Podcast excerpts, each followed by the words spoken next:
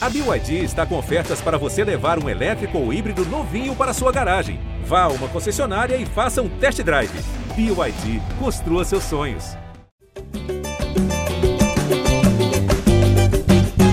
Fala, torcedor alvinegro! Tá começando o episódio 183 do podcast GE Botafogo. Eu sou o Luciano Melo. Depois de um empate frustrante contra o Juventude, mais uma vez casa cheia no Newton Santos. Teve vaia no fim, mas teve muito apoio ao longo do jogo. O Botafogo fez uma partida bem abaixo, o Juventude é um time muito fraco, mas no fim teve até chance de fazer o gol ali nos acréscimos. O Botafogo quase perdeu o jogo. Achei que o Botafogo podia ensaiar uma pressão final, mas nem isso conseguiu. Vamos discutir o que, que deu errado nesse jogo e o que precisa melhorar nos próximos. Estou recebendo aqui casa cheia. Primeiro, uma das repórteres que cobrem o dia a dia do Botafogo no GE, como é que você está, Renata de Medeiros? Seja bem-vinda. Fala, Lu, fala todo mundo, tudo certo? Vamos debater esse empate que até o Luiz Castro falou que é um pouco frustrante pelo que ele vinha acompanhando de evolução do time e que não pôde ver no time no jogo de ontem. É isso, representante do Botafogo no projeto A Voz da Torcida, do canal Setor Visitante no YouTube. Como é que você está, Pedro Depp? Seja bem-vindo. Fala aí, Luciano, Renata, Rafa, né, que ainda vai ser apresentado, torcedor alvinegro, né? É, enfim, estou um pouco decepcionado, né? Um pouco não, estou bastante decepcionado com o resultado de ontem, empate frustrante contra o Juventude. Fui muito confiante para o estádio Newton Santos, mas não deu. Vamos falar muito sobre esse jogo aí. Acho que o Botafogo ainda tem muita coisa para evoluir. É isso. Também hoje por aqui, que apresenta durante as minhas férias, acompanha todos os jogos do Botafogo. Como é que você está, Rafael Barros? Seja muito bem-vindo de volta. Fala, Luciano. Fala, torcedor alvinegro, Pedro Depp, Rê.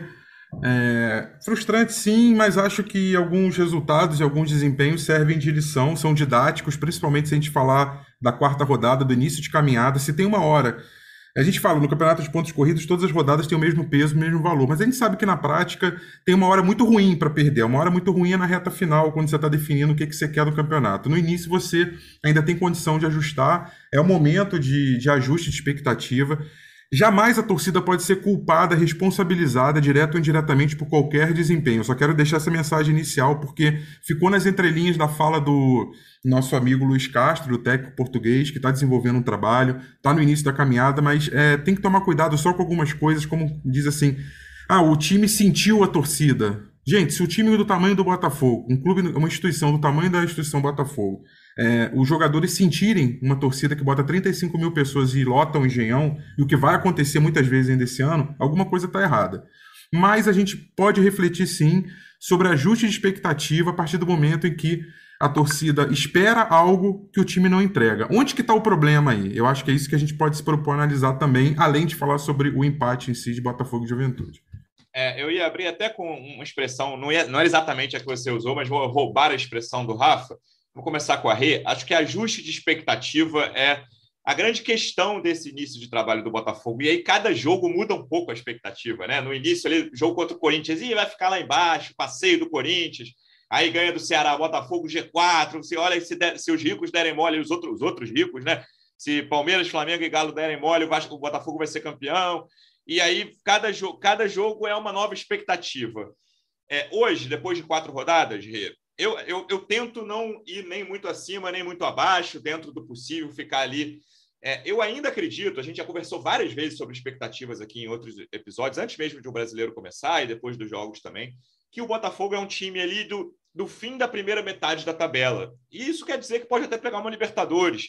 É, isso mudou, a sua expectativa para o campeonato do Botafogo mudou depois desses quatro jogos de alguma forma, Rê? Se mudou, foi para melhor, para pior? O que, que você imagina do Botafogo tendo essa amostra de quatro jogos sob o comando do Luiz Castro? Três com ele dando instruções, né, já que contra o Corinthians ele não estava ali na beira do campo. Para mim não mudou muito, viu, Lu? Acho que o Depp até já me xingou no outro podcast que eu disse que eu tive uma uma expectativa um pouco ambiciosa, dizendo: ó, oh, Libertadores, e dá para beliscar um pouquinho mais, quem sabe? Uh, o, o Led, o Carmona, uh, fez uma frase na, na matéria que a gente publicou sexta-feira sobre esse primeiro mês do Luiz Castro no Botafogo, dizendo: o Botafogo de 2022 é, luta por coisa grande. E eu concordo com o Led. Pode até não conseguir, pode não chegar, mas vai brigar por isso, porque é, a gente vendo as coisas que estão acontecendo nos bastidores, o discurso do Luiz Castro, é, o, o, esforço que o clube tem feito para entregar condições melhores para os jogadores, é um discurso que condiz com esse essa frase do LED que eu gostei, sabe? Então, assim, eu ainda acredito que o Botafogo pode beliscar uma Libertadores, não acho que tá tudo errado. Uh, o, o, o Depp falou sobre as vaias, né, no vídeo que ele publicou ontem sobre o, o jogo. Ok, vaiar, não acho cedo demais, porque, enfim, torcedor passional tem que vaiar, nananã, mas eu acho que vai vai voltar para os trilhos, assim. O Rafa estava falando sobre torcida sentir, quer dizer, jogadores sentirem o peso da torcida, né? Eu estava na, na coletiva do, do Luiz Castro e na hora que ele falou, eu não tinha levado por esse por esse sentido, assim, sabe?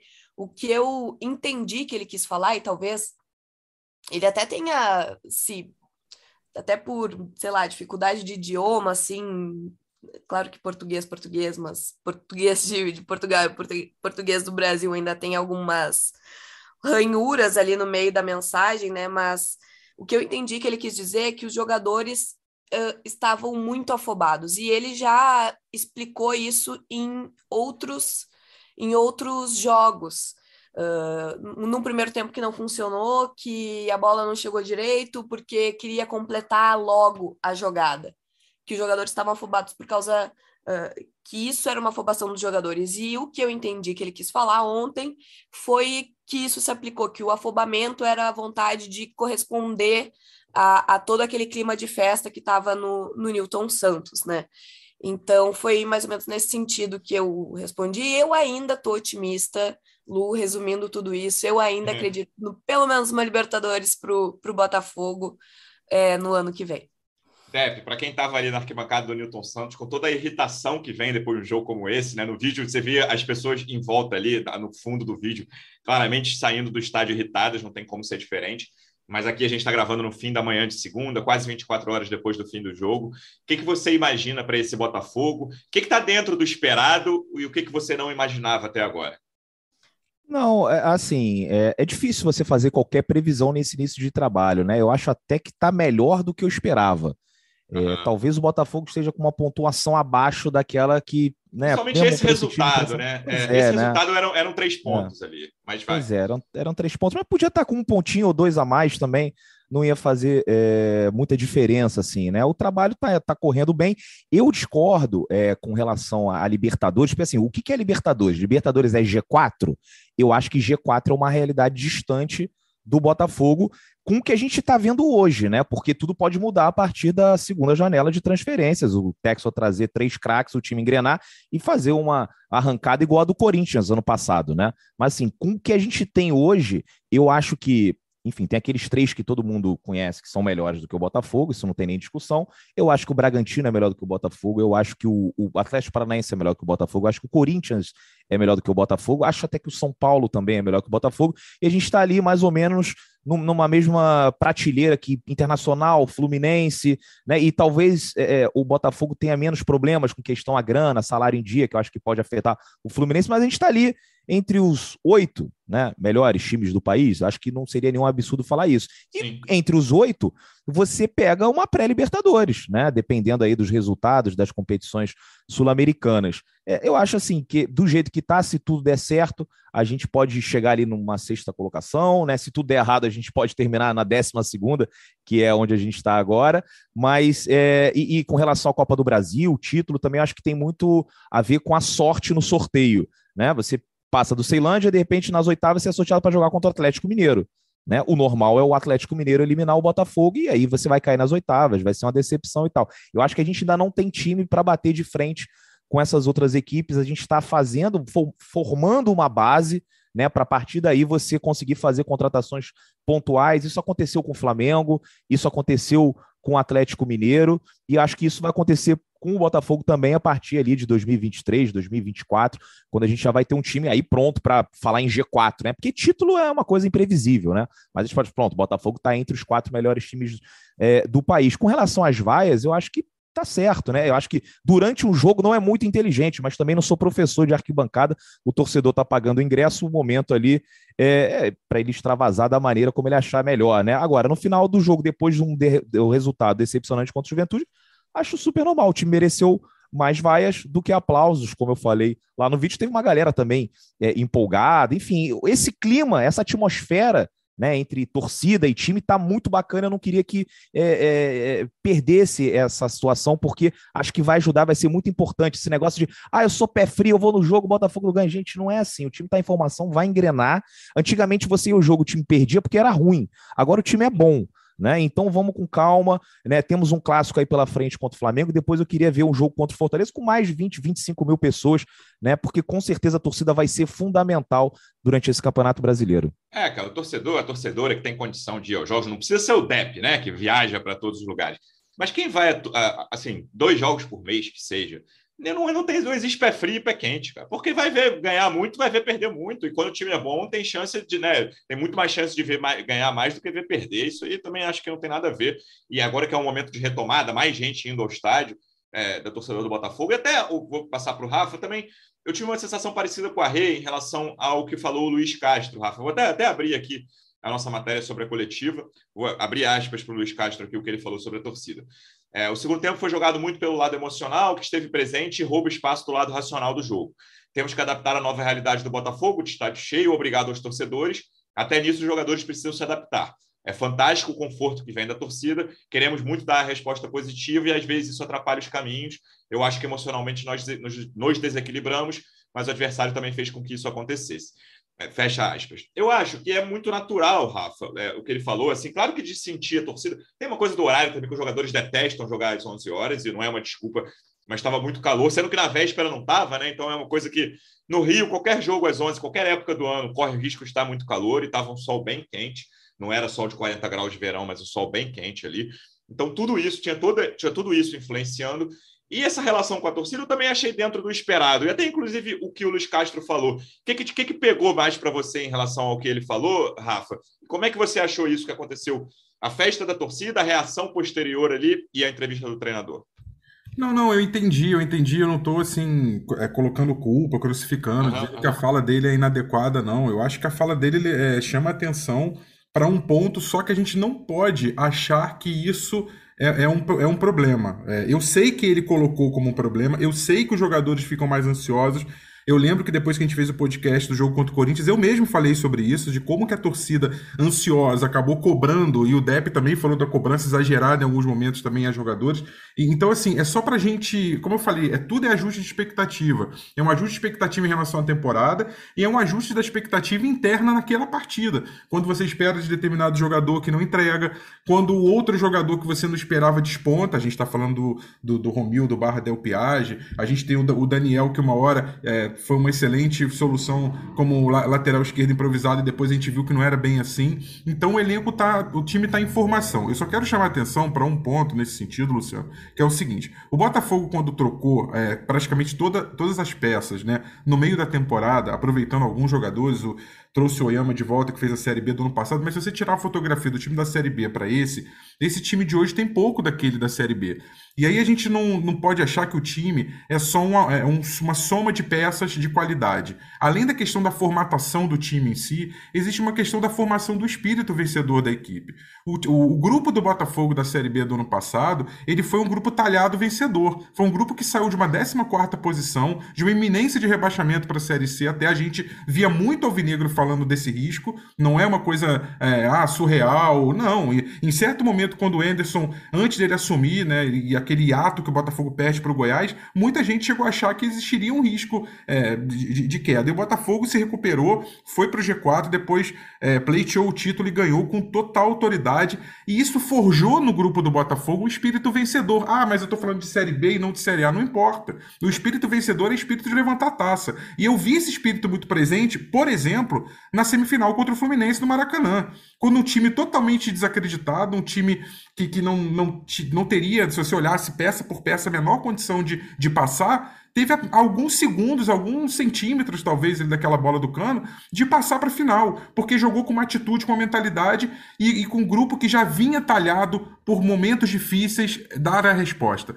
Esse grupo de hoje não tem isso ainda. É um grupo em amadurecimento. O Botafogo trocou um grupo que estava é, maduro, mas não era bom o suficiente para a Série A, mas estava maduro em, em, jogos, em enfrentamentos, em, em parte mental já, é, aí conectando com o discurso do Luiz Castro, da questão mental, da questão psicológica, trocou por um grupo que está zerado. A gente deu F5 praticamente. Sim. Então é um grupo que está na infância, na adolescência, é, dessas decisões, desses enfrentamentos. E que pode ou não dar certo, gente. A gente já cansou de ver a Cele, é, Cele Mengo, Cele Galo, Cele sei lá o quê, que jogadores excelentes no passado e que quando juntaram não deram liga. Como a gente já viu times que eram medíocres no papel, medianos, que foram campeões. O próprio time do Botafogo de 95 não era nada demais. Ele foi se formando ao longo do, do tempo para ser campeão brasileiro. A gente tem N exemplos. Então, assim, a gente não sabe o que esse grupo vai entregar. É, a, a, tudo está sendo construído ao longo do tempo. E a torcida está sentindo isso e respondendo, tentando reagir com a velocidade que a gente tem hoje em dia. Tudo é muito rápido, tudo é, é hipérbole, tudo, tudo é exagerado, para o bem e para o mal. Como o Depp falou, o grupo que ganhou o Ceilândia era o melhor time do mundo, era a Bitomania, como a gente falou, brincou aqui no episódio.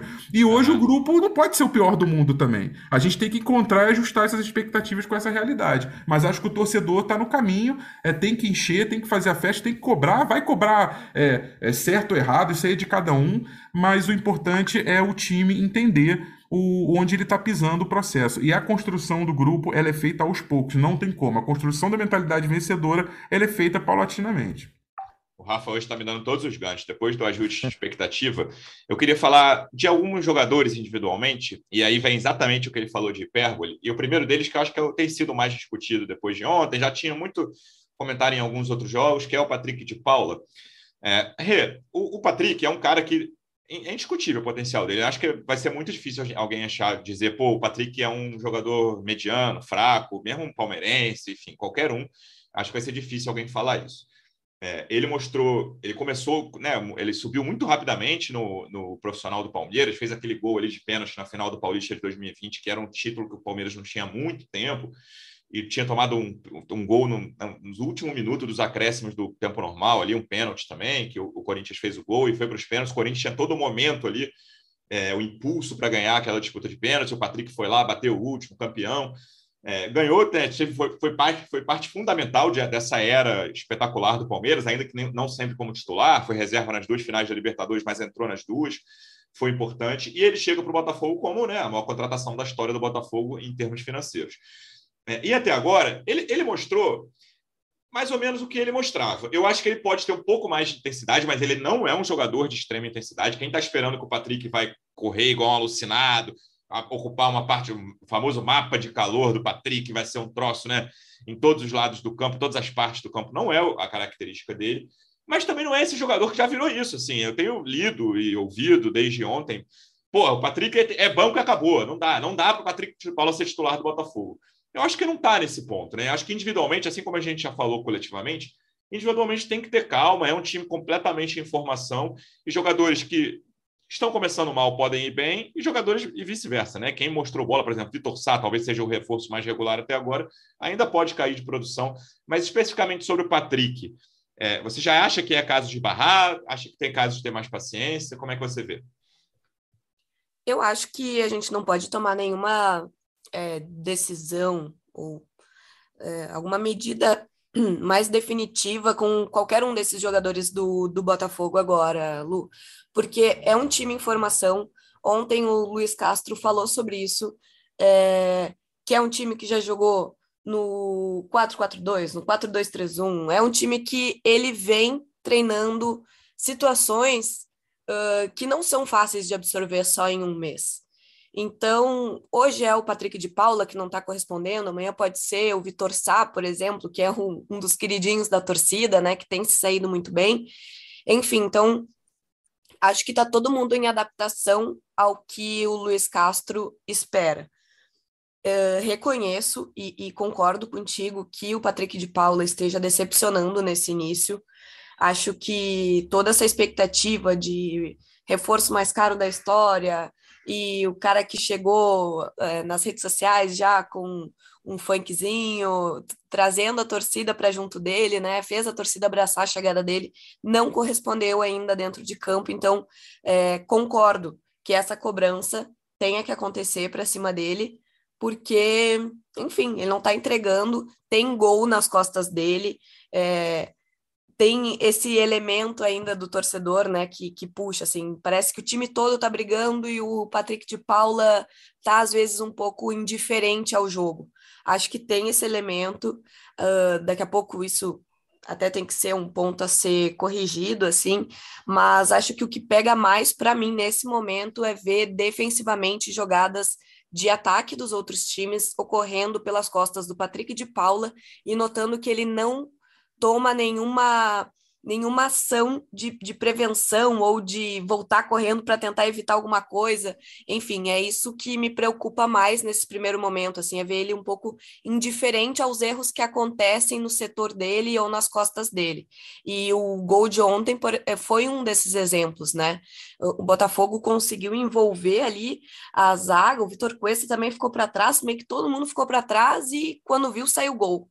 Então, acho que o que me preocupa com relação ao Patrick de Paula nesse primeiro momento é essa, essas falhas que estão ocorrendo ali pelo setor e que sistematicamente vão acontecendo. Às vezes geram gol, às vezes não, mas ontem foi o caso de tomar o gol no estádio cheio e com certeza isso abala a equipe ainda mais para buscar um, um resultado que agora estava saindo atrás né, do, do placar. Então, essa seria a minha preocupação inicial com o Patrick. É, a gente estava até conversando um pouquinho antes de, de ir ao ar. O Patrick tem um estilão que, às vezes, estilo de jogo que irrita torcedor em geral, né? Um cara, aquele cara lento, que sabe jogar bola, porque o problema de quem jogador ruim é de quem contratou, né? O, o, problema do Patrick, se existe um problema, não é de quem contratou, porque ele foi uma boa contratação. Mas eu ainda acho que é um cara que pode render. É, mas eu tenho um pouco de medo dessas reações. A gente falou de vai, e assim, ontem eu achei tranquilaço o que aconteceu na arquibancada, já falei.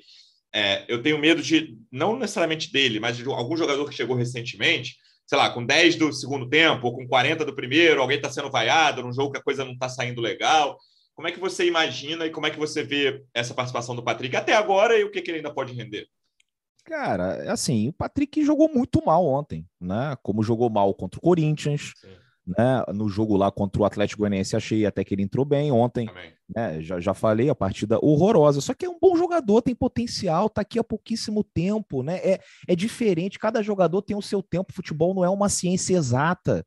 Né, você junta uns caras e eles do nada vão começar a jogar e, pô, vai ser o carro a céu alvinegro. Não é assim, não é da noite para o dia. A gente tem que esperar um pouco. Olha, eu vou defender aqui o Patrick de Paula até eu achar que não dá mais. E, só que nesse momento, acho que é cedo para qualquer conclusão. Né? Ontem eu estava até falando na live, né? Assim, o Botafogo não tem jogadores descartáveis. O Botafogo contratou bons jogadores em todas as posições. Né? Não são os melhores? Não são, mas são bons jogadores. A gente tem que dar tempo para esses caras. Né? O Patrick de Paula, com certeza, é um deles. A torcida, né? enfim, está imaginando que o Botafogo agora rico vai jogar, vai ganhar de todo mundo e tal, é uma expectativa que para mim é, não é a mais adequada, mas enfim, é, o pessoal acha isso e quando vê um jogador atuando mal, como é o caso do Patrick, cai em cima, vai. E assim também, vamos combinar, né? Faz parte do futebol, o jogador tem que saber lidar com esse tipo de crítica também dentro do estádio, desde que seja uma coisa respeitosa, não tem nenhum problema o cara ouvir vai. Está jogando mal mesmo, tem que ouvir e tem que dar a volta por cima, que a vaia sirva para ele treinar cada vez mais e melhorar. E assim, eu não tenho dúvida que vai melhorar. Eu não tenho dúvida que o Luiz Castro vai conseguir encontrar um lugar para que ele renda e, e, enfim, consiga aí desempenhar um futebol que todo mundo espera, né? 33 milhões. Talvez ele possa até estar tá sentindo isso nesse início. É um jogador jovem, né? Foi uhum. a maior contratação da história do Botafogo. E, gente, é um volante também, né? Não é o camisa 10, um atacante vai gols, que vai né? meter três gols e tal. Pô, o pessoal às vezes acha isso, que espera dele dois dribles e um chute do, de fora da área de esquerda no ângulo. Não é do Patrick também, né? Então a gente tem que. Uma coisa é o Patrick, o São Paulo contratar o Patrick. O São Paulo já tem um time pronto, né? Que não é, é melhor que o nosso, mas também não é essa coisa toda. Você vai botar lá e é um jogador, né, para conseguir se adaptar a outros 10. Agora no Botafogo não, é tudo do zero né, uma reconstrução que não, não, assim, não tinha base nenhuma. Então ele nunca tinha jogado com o Goiama, nunca tinha jogado com o Lucas Fernandes, nunca tinha jogado com o Chay, nunca tinha jogado com o Tietê. Eles estão se conhecendo agora e cada jogador tem o seu tempo. A gente tem que ter paciência por mais. Aquele negócio da paciência, que é um saco ter que falar isso. Mas... Lá vem a palavra. mas tem vai, que vai ter... lá. Eu me sinto mal quando eu falo, agora é. veio de ti. É, cara, mas infelizmente é isso, né? Quer dizer, infelizmente não, porque felizmente a gente tem um elenco com bons jogadores. Né? É uma questão de, de esperar. Agora, pode ser que não dê certo. Também não, não vão ficar. Vão, Patrick de Paula titular 38 jogos porque custou 33 milhões. Não é assim, né? Chegar um momento, falar assim: olha, o Tietchan tá jogando melhor, o Oyama aqui, que até o momento, né? É, é, é, o jogador menos badalado, mas é o que é tem isso. jogado melhor, né? É, enfim, aí não tem espaço o Patrick. Lucas Fernandes agora tá voando e tal. O Patrick vai para o banco e depois volta. O futebol também, é, acho que a gente aqui, o Botafogo, como a gente sempre foi pobre, né? E era tudo muito contadinho ali, a gente se acostumou a ter 11 jogadores, né? E quando tinha 11, né? E aí né? Não, pô, é, você vai trazer mais um atacante, mas tem o Erisson aqui. Não, gente, tem que trazer. O Flamengo tem o Pedro e o, e o Gabriel Barbosa, né? Então, assim, se o Patrick for banco durante um período, também tá tudo certo. E depois vai ter uma lesão, ele vai voltar, vai ser importante, vai recuperar a posição. E é isso. Mas eu acho que a gente tem que ter paciência com esses jogadores, porque não tem nenhum descartável nesse elenco. Não tem o, o Angulo, não tem o Kelvin, né? Não tem o Davi Barros, no, no, no a Davi Araújo. E tem muito lá, remanescente, o próprio Chay, que é um cara que vai ajudar. Ontem não achei que fez um jogo ruim tem muito remanescente não. que vai ajudar, cara. Que não prestava mais. O, o Chay, ah, nas primeiras duas rodadas, ah, o Chay não, não dá mais. Série A é demais para ele. Aí joga bem contra o, o Atlético Goianiense, né? Faz um gol que é anulado. Isso. E depois ele inverte aquela bola para o Saravia que resulta no gol do Botafogo. Aí olha só o Chay. O Saravia era o pior jogador do mundo na primeira rodada. Agora já é o melhor jogador do Botafogo. Então, assim, é, às vezes rola assim um, um imediatismo assim por parte do torcedor meio. Esse pessoal que precisa fazer live podcast depois de todo jogo, né, Depp?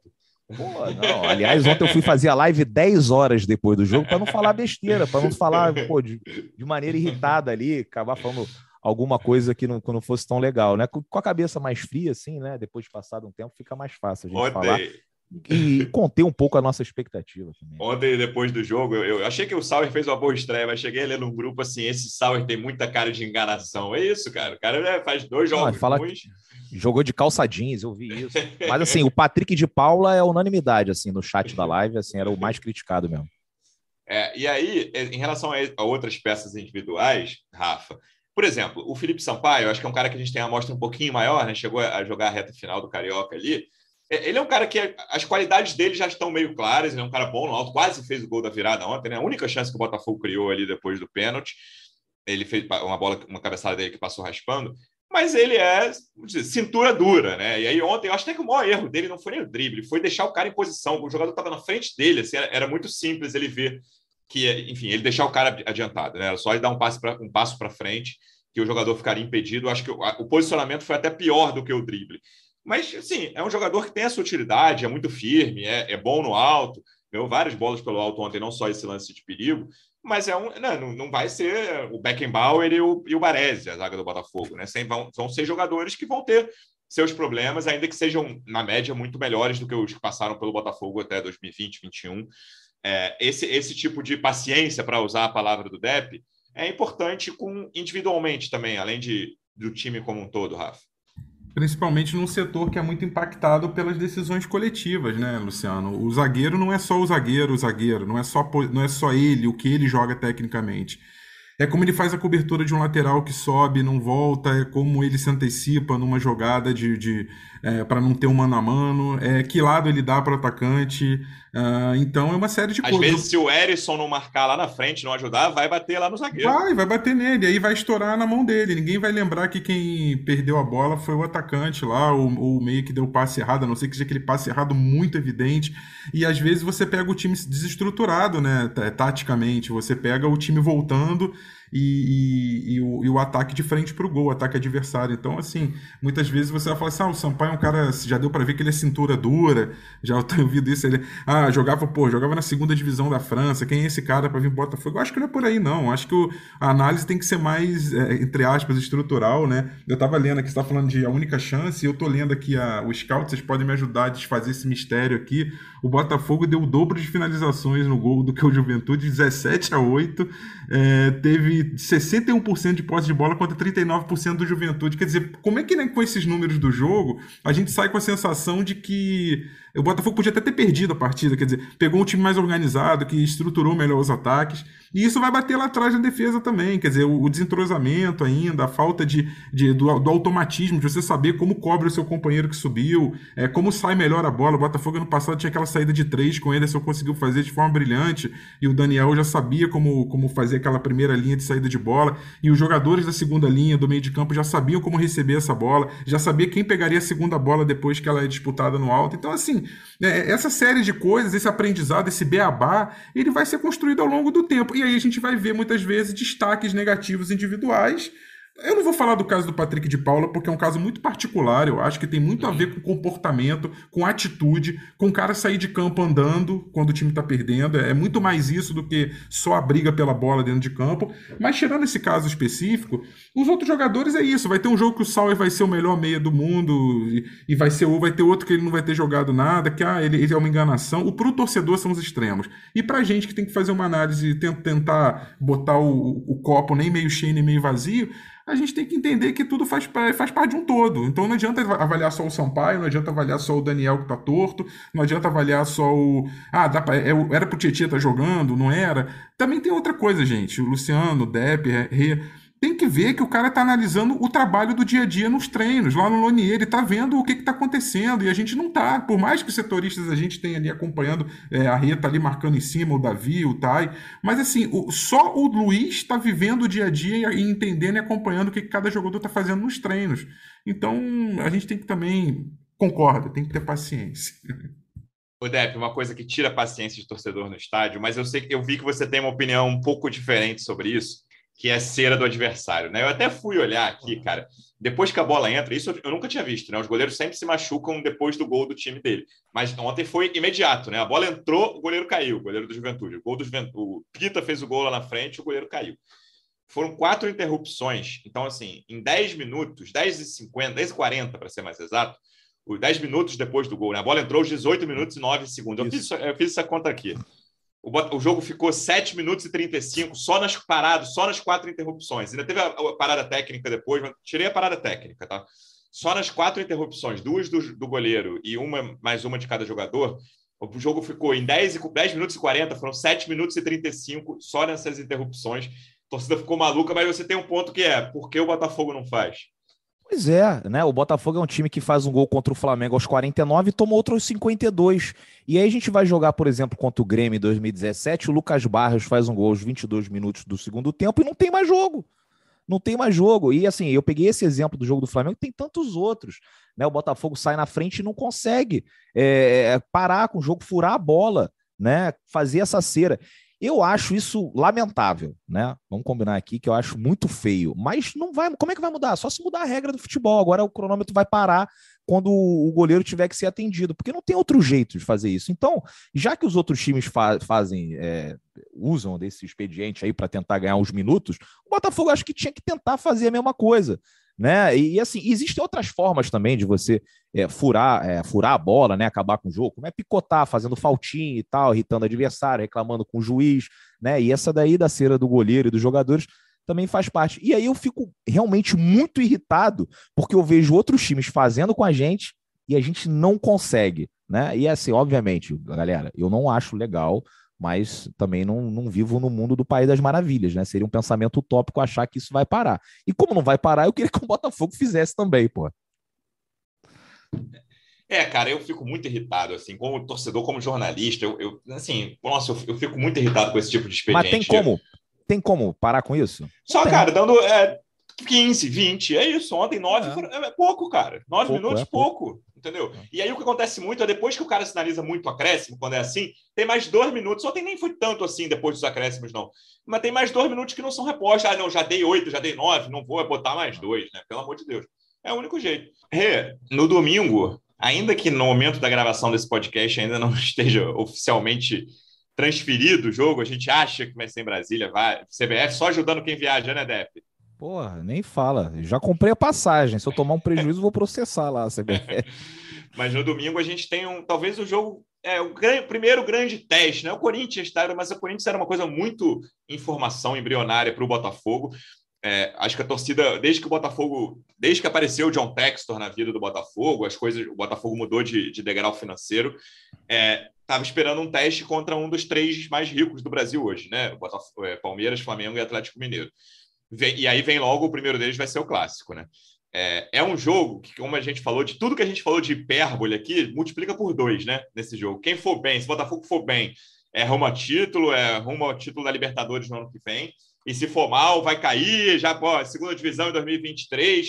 Então, já, já falando previamente, mas é um jogo que gera muita expectativa e que a, a análise vai ser ainda mais para o bem ou para o mal. Claro que a gente aqui tenta né, ser ponderado, não dizer é craque ou não presta depois de poucos jogos, mas é o primeiro grande teste desse novo Botafogo. Eu acredito que sim, viu, Lu? É o, o grande teste desse Botafogo. Uh, ontem os torcedores falavam isso no, no estádio, porque, como o Depp falou, né? O pessoal saiu arrasado, querendo sair rápido de campo, do, do, do, estádio. E aí eu ouvi muitos torcedores dizendo: imagina a semana que vem contra o Flamengo, de tipo, meu Deus. Então, sim, com certeza vai ser o primeiro grande teste, o primeiro clássico. Então a gente também tem que. Uh, Para mim é uma grande expectativa ver como o time vai agir em um clássico.